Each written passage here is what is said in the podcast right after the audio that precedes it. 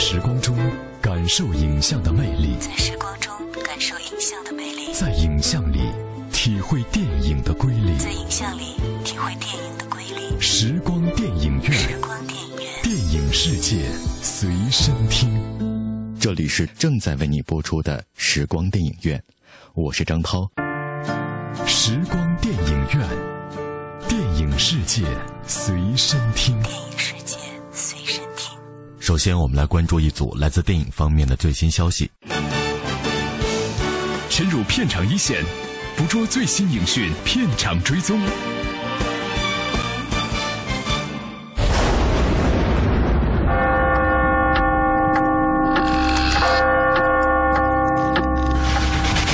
即将于六月十三号全国上映的惊悚片《夜半梳头》本周曝光的新版预告。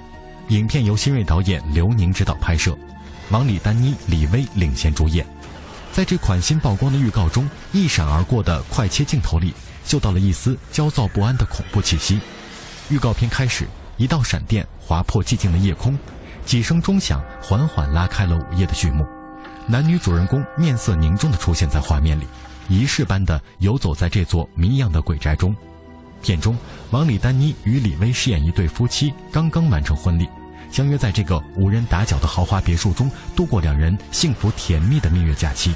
然而福兮祸兮，祸福相依，夫妻二人表面的幸福温存，似乎正在慢慢被一股不具名的邪恶力量悄然打破。果不其然，在随后的几个对切镜头中，我们惊讶地发现，王李丹妮饰演的女主人公刹那间。突变成了另一个吓人的怪物，一个黑发散乱、面色惨白、额上带疤、怒目圆睁的凄厉女鬼。这期间到底发生了什么？一切的谜底只有等待电影上映之后才能揭晓。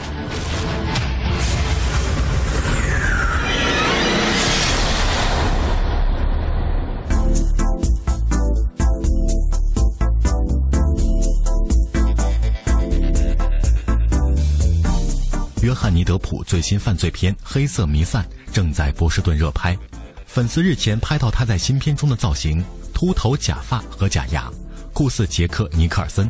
神探夏洛特的卷福最新加盟，将代替盖·皮尔斯的戏份。据外国媒体报道，之前公布的记忆碎片男星盖·皮尔斯因不知名原因弃演了《黑色弥撒》。卷福本尼迪克特·康伯巴奇则被宣布替代他进组，饰演德普片中的角色詹姆斯·巴尔杰的哥哥。外国媒体还透露，伦敦出生的卷福在去年的影片《八月奥瑟治郡》中，令人惊喜地抓住了俄克拉荷马州的英语口音，所以相信他能给《黑色弥撒》增添异彩。此外，男星亚当·斯科特也将加盟该片，饰演 FBI 探员，也是德普的发小和现任。加盟犯罪片对擅长喜剧的斯科特来说算是一次转型。导演斯考特·库珀去年的电影《逃出熔炉》虽然票房不佳，但新片《黑色弥撒》的阵容仍然让人期待。除了德普、卷福和斯科特之外，还囊括了乔尔·埃哲顿、达科塔·约翰逊、朱诺·坦普尔、杰西·普莱蒙等演员阵容。影片根据纪实文学《黑弥撒》、FBI 和爱尔兰黑帮不光彩合作的真实故事改编。詹姆斯·巴尔杰是全球十大在逃通缉犯之一，他发迹于波士顿，获奥斯卡最佳影片的《无间道风云》中的黑帮老大就有他的影子。巴尔杰建立了冬日山港帮，是波士顿著名的黑帮组织，从贩卖毒品到倒卖军火无恶不作。另外，他们和包括爱尔兰共和军在内的北美及欧洲许多主要的犯罪集团都有联系。本片导演曾由原来的巴瑞·埃文森换成了现在的斯考特·库珀。据悉，《黑色弥撒》定档于二零一五年十月上映。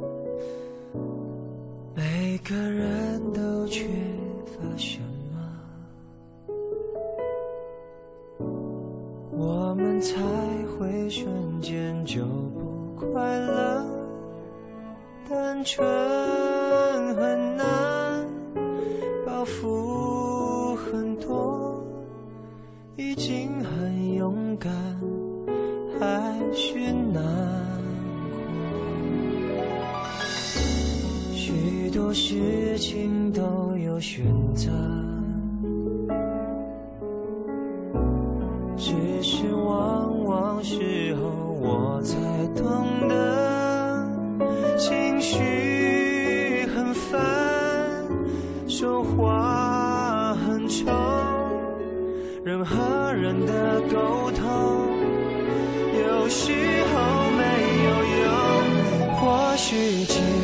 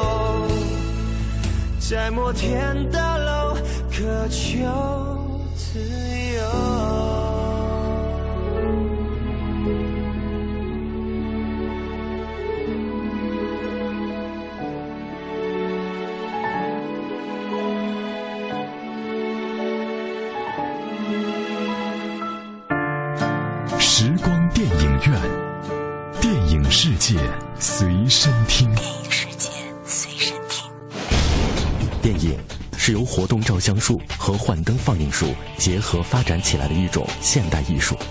电影在艺术表现力上不但具有其他各种艺术的特征，又因为可以运用蒙太奇这种艺术性极强的电影剪接技巧，而具有了超越其他一切艺术的表现手段。我是张涛，我将和你一起用声音描摹精彩的光影世界。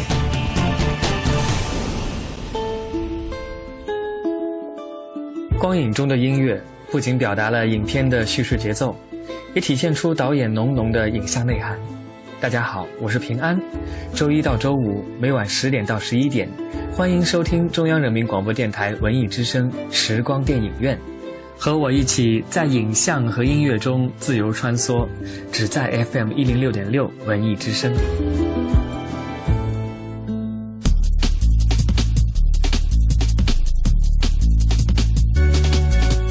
为作者电影大本营的戛纳，在竖起左派、民族、先锋等旗帜的同时，也造就出一批所谓的嫡系导演。今年入围的满是熟面孔，戈达尔、达内兄弟、肯罗奇、西兰，他们在戛纳的前世今生，你知道多少呢？今天的节目中，我们为你带来2014戛纳嫡系导演的前世今生，欢迎收听。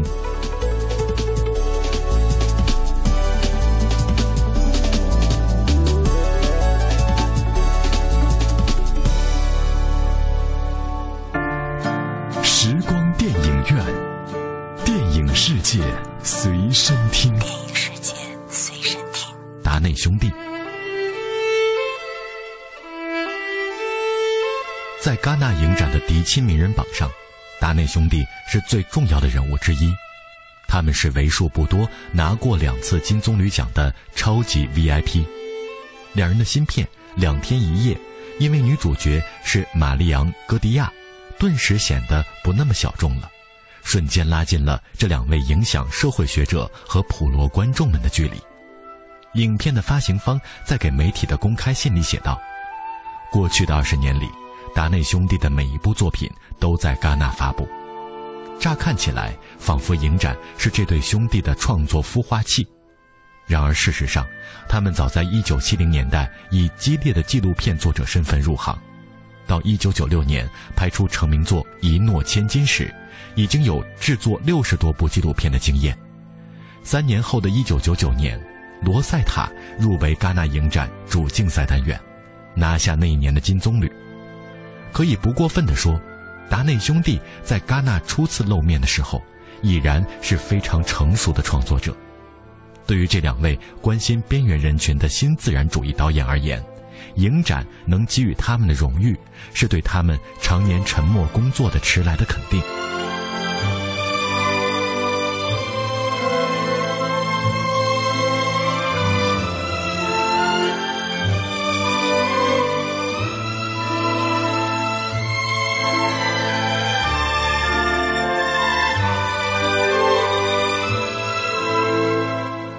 尔纳的沉默之前，达内兄弟的电影是不用配乐的。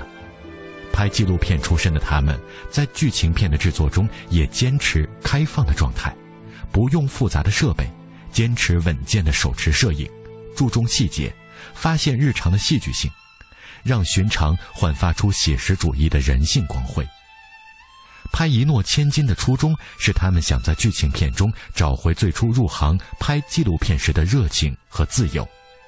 当时并没有十足的信心，他们约定，如果这次还是拍不出我们真正想要的东西，那就改行了。影片《一诺千金》切入欧洲石壁，从移民潮带来的种族杂居和非法劳工入手，一段道德觉醒的历程成了情感取舍的困境。怎样建构父子关系？儿子的成长和独立是否必须割裂与父亲的联系？无论经济的或精神的，一个人要为承诺、为道德的自持付出多少代价？达内兄弟之后多部电影里的创作手法，在《一诺千金》里已现端倪。手持摄影和偏于暗淡的色彩，传递出朴拙的真实感和震撼度。剧情以小见大，耐心铺陈，细节处带来重大转折，于无声处听惊雷。真实和未知交织出扣人心弦的质感，剧情的进展保持开放的状态，节制抒情，不煽情，不拔高。电影结束时，把更多的疑问和判断都交给观众，这是他们作为电影工作者的无奈与局限。面对本质不公允的社会结构，导演能够去发现、去照亮被遮蔽的沉默者。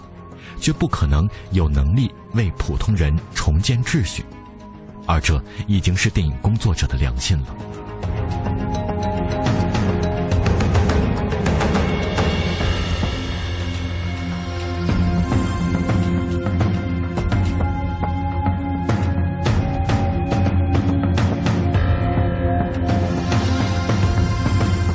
影片一诺千金之后。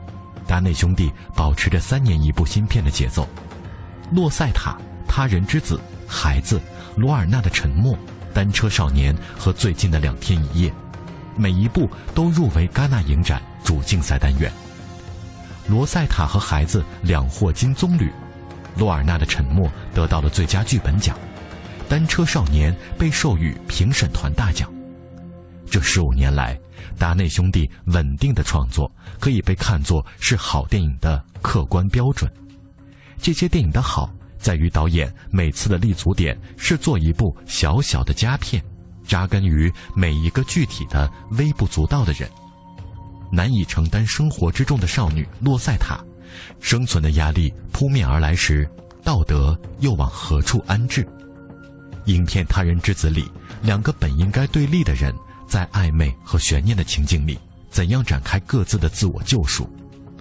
从孩子到单车少年，父亲还是孩子，少年被迫催熟，不像父亲的父亲和不像孩子的孩子，各自孤独地经历生活的残酷或美好。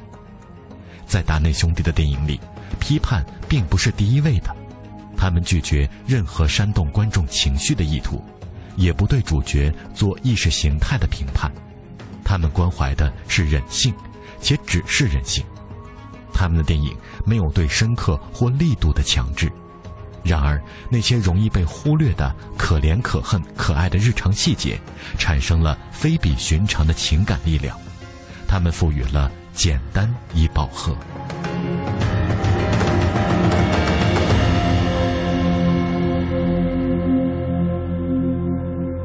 何赖直美。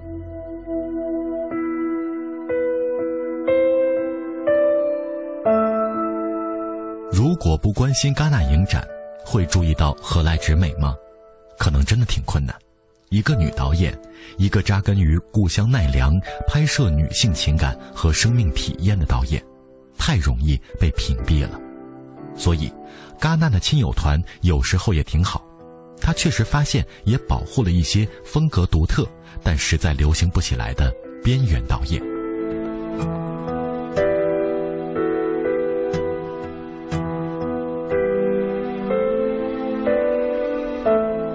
何赖直美的父母离异，她是被父亲抛弃的女儿，由婆婆把她养育成人。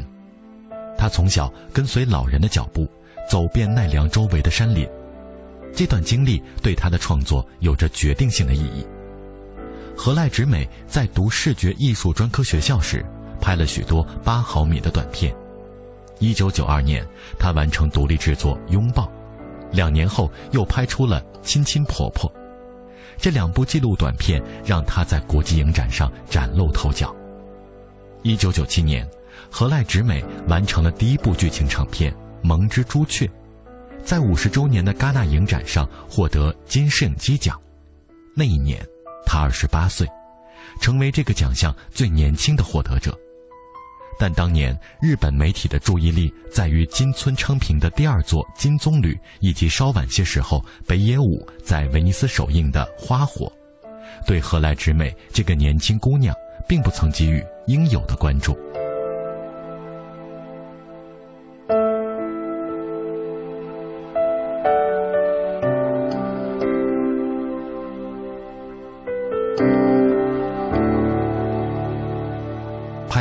《之朱雀》，何赖直美又回到了纪录片的拍摄，这也成了他此后的工作路径。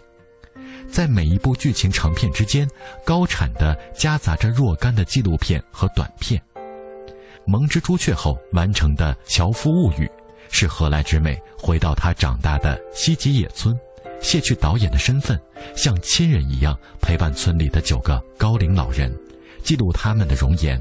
听他们说过去的事，给一段一段即将走到尽头的人生做剪影。早年的纪录片《拥抱》是他试图用影像在自己和久已疏远的父亲之间重建联系。二零零一年，在父亲过世一年之后，他拍摄了《在世界的静默中》。这部介于纪实和虚构之间的作品，仍然是他用影像进行自我疗愈。影像成了重建情感纽带的起点，而情感诉诸于身体的体验。影片的高潮是一个亦真亦幻的细节，他为了抓住和父亲之间实实在在的情感联系，决定去做一个和父亲一模一样的纹身。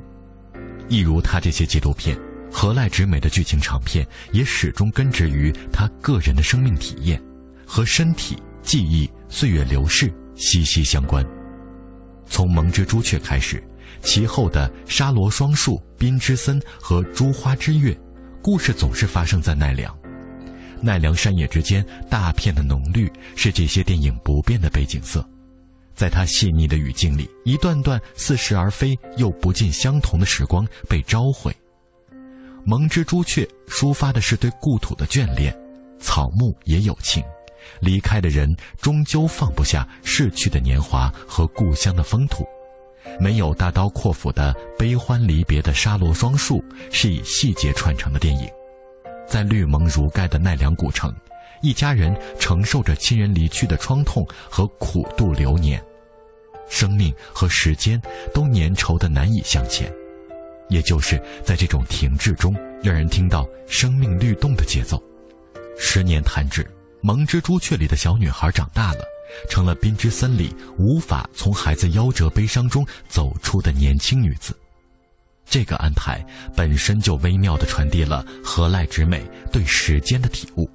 仍然是满月葱茏的绿色，冰之森有着和蒙之朱雀几乎完全一致的序幕，但蒙之朱雀是活着的人离开了，而冰之森是森林安置死者也收容未亡人。河濑直美不愿意离开。他让他的主角们停留在森林里，在绿蒙和暑热的封闭中等待自我重生。到了珠花之月，对生死放下执念的何来之美拍得越发的淡，而这种淡然并没有损伤他电影的生命力。他的电影总是发生在盛夏，夏天是他最喜爱的季节，是一个热量和能量都充沛的季节。他的电影也像夏日里繁盛的草木。安静的蓄满能量，承载着与奈良有关的无边的记忆。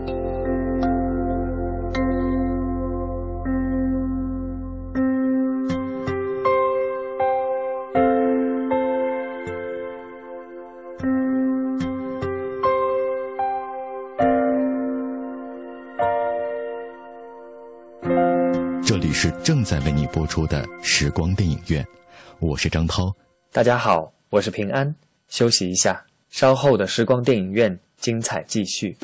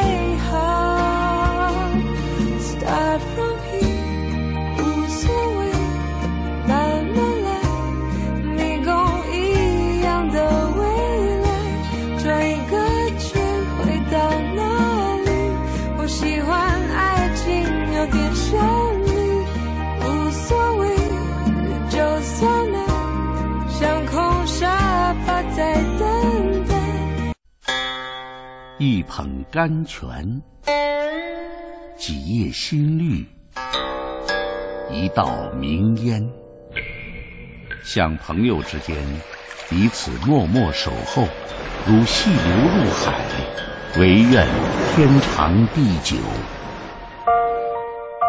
茶，潜移默化人的内在气质。中国茶文化，更是对世界影响深远。远离浮躁，让儒雅、宁静、淡泊与和善重新扎根在我们的心田。放慢你的脚步，去细细品味一种文化，品味一个悠久的传承。以茶会友，以茶论道，世界将因你而改变。全程扫描交通路况。这时段一起来关注六月七号的出行提示。六月七号是周六，机动车出行尾号不受限。本周末将进行高考，周末的出行高峰和车流集中区域与工作日有所不同。预计上午九点前，全市交通处于良好状态，送考车辆基本不受影响。十四点前后的送考车辆以及十七点之后的接考车辆可能会遇到车行缓慢的情况。听天气知冷暖，一起来关注天气。北京今天夜间阴，东部、东北部阵雨转晴，北风二到三级。明天白天是晴转多云，风力二到三级，最高气温三十一摄氏度，最低气温十八摄氏度。未来两天都是晴好天气，气温较为适宜，有利于考生们的正常发挥。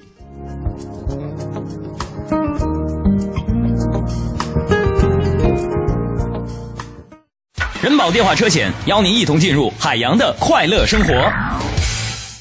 杨儿，你今天怎么愁眉苦脸的？嗨，别提了，我那车年检到期了，罚款还没交。你说像我这么忙，哪有时间？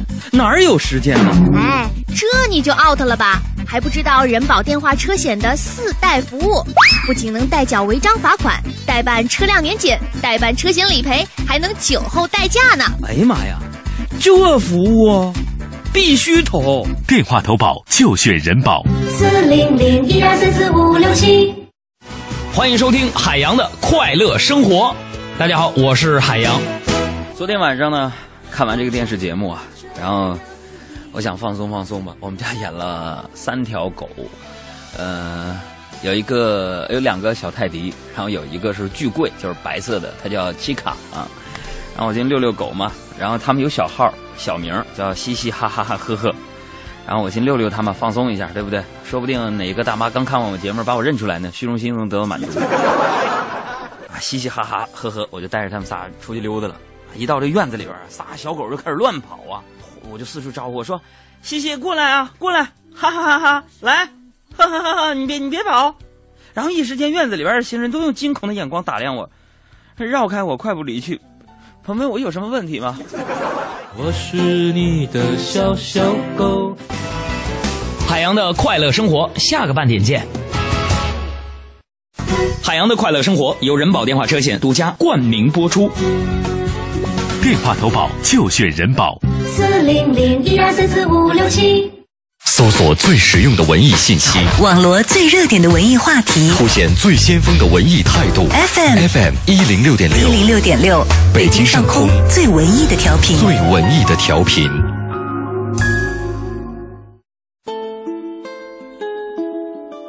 在时光中感受影像的魅力，在时光中感受影像的魅力，在影像里体会电影的瑰丽。在影像里体会电影的瑰丽。时光世界随身听。这里是正在为你播出的时光电影院，我是张涛。以下的节目时间，我将交给我的好朋友平安，请他为我们带来电影原声秀的环节。谢谢张涛，欢迎继续收听时光电影院，我是平安。品味光影世界中流动的音符，流动的音符，电影原声秀。《狼少年》中文主题曲《如果》，歌手李一佳。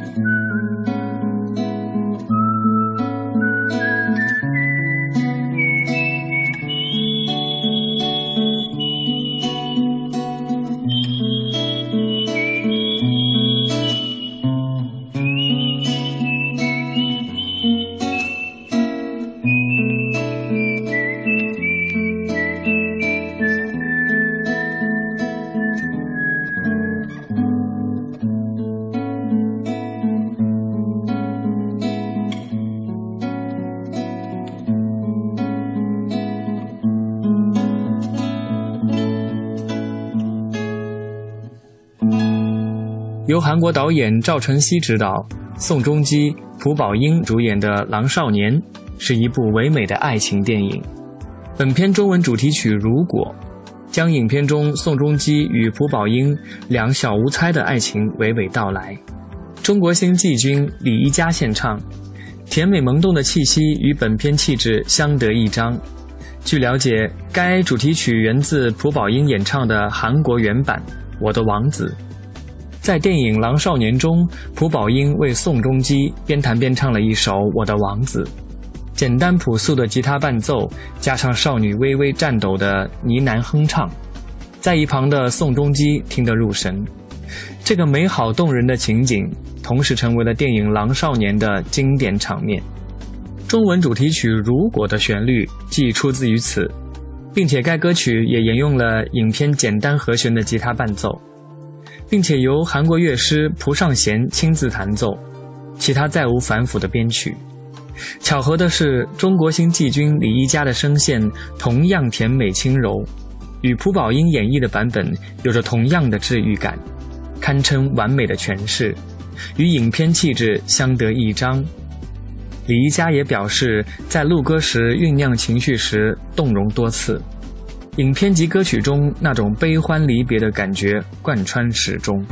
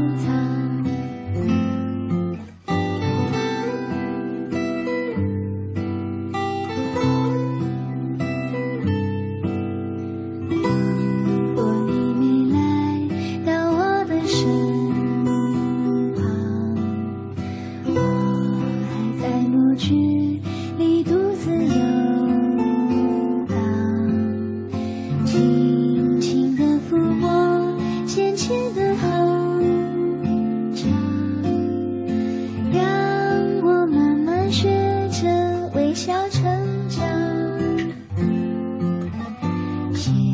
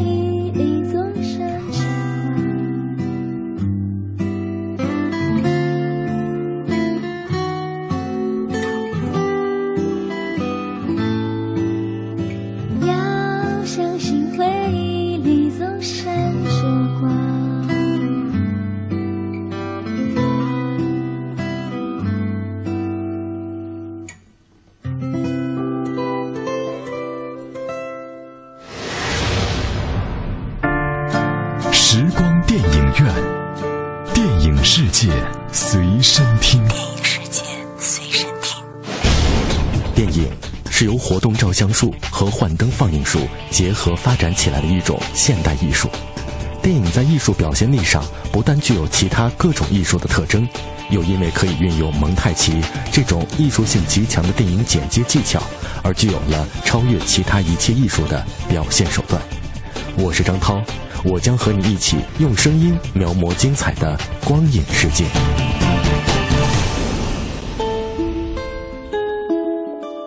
光影中的音乐不仅表达了影片的叙事节奏，也体现出导演浓浓的影像内涵。大家好，我是平安。周一到周五每晚十点到十一点，欢迎收听中央人民广播电台文艺之声时光电影院。和我一起在影像和音乐中自由穿梭，只在 FM 一零六点六文艺之声。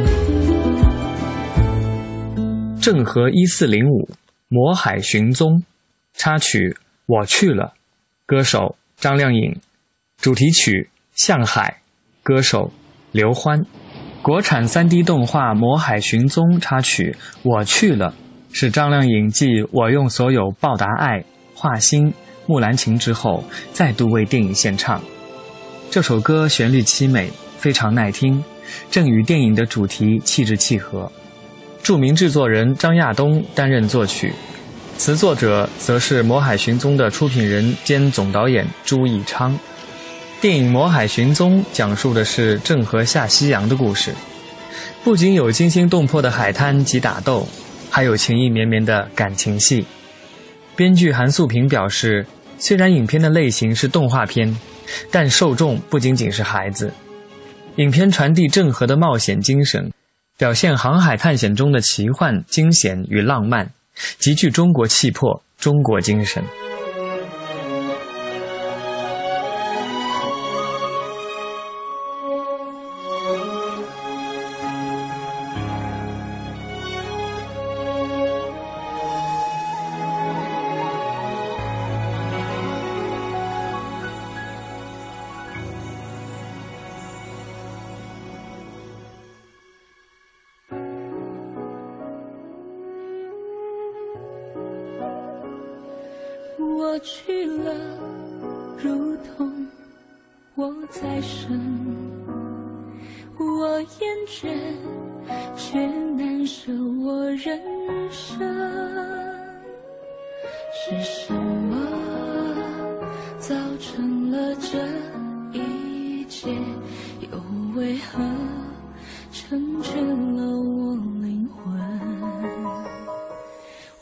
去了如同我再生我厌倦却难舍我人生。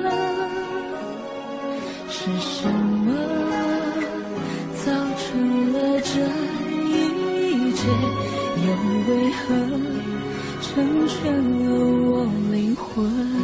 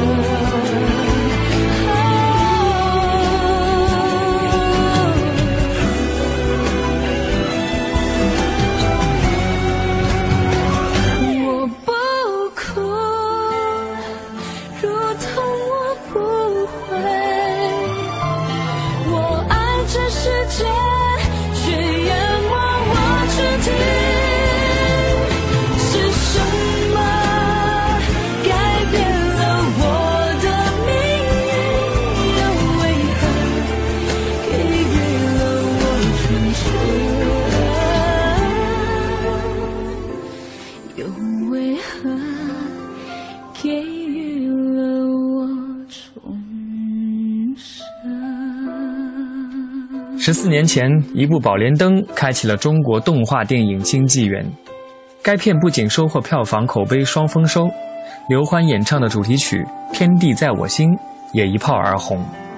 据片方透露，此次选择刘欢为电影《魔海寻踪》演唱主题曲，就是看中他具有穿透力的嗓音和深刻的音乐理解力。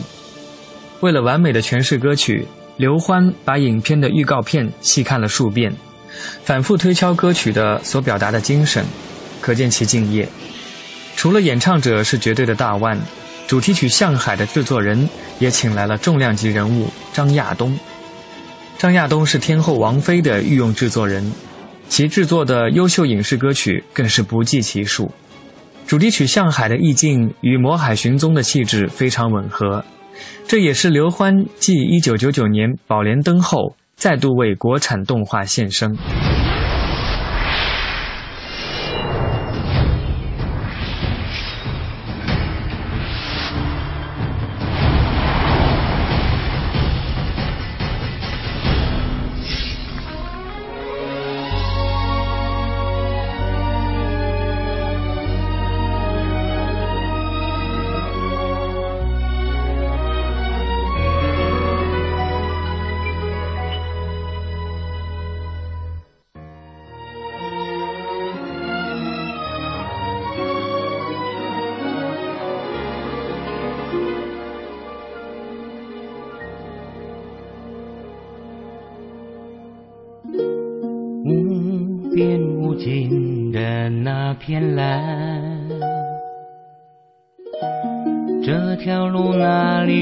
终点？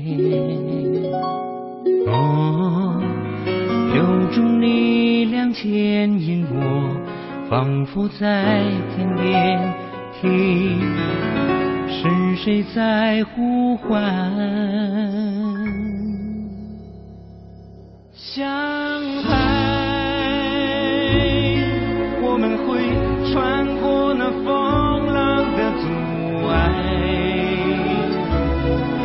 世界都涌入胸怀。像海，我们会怀着对梦想的期待，一直向着前方，就是美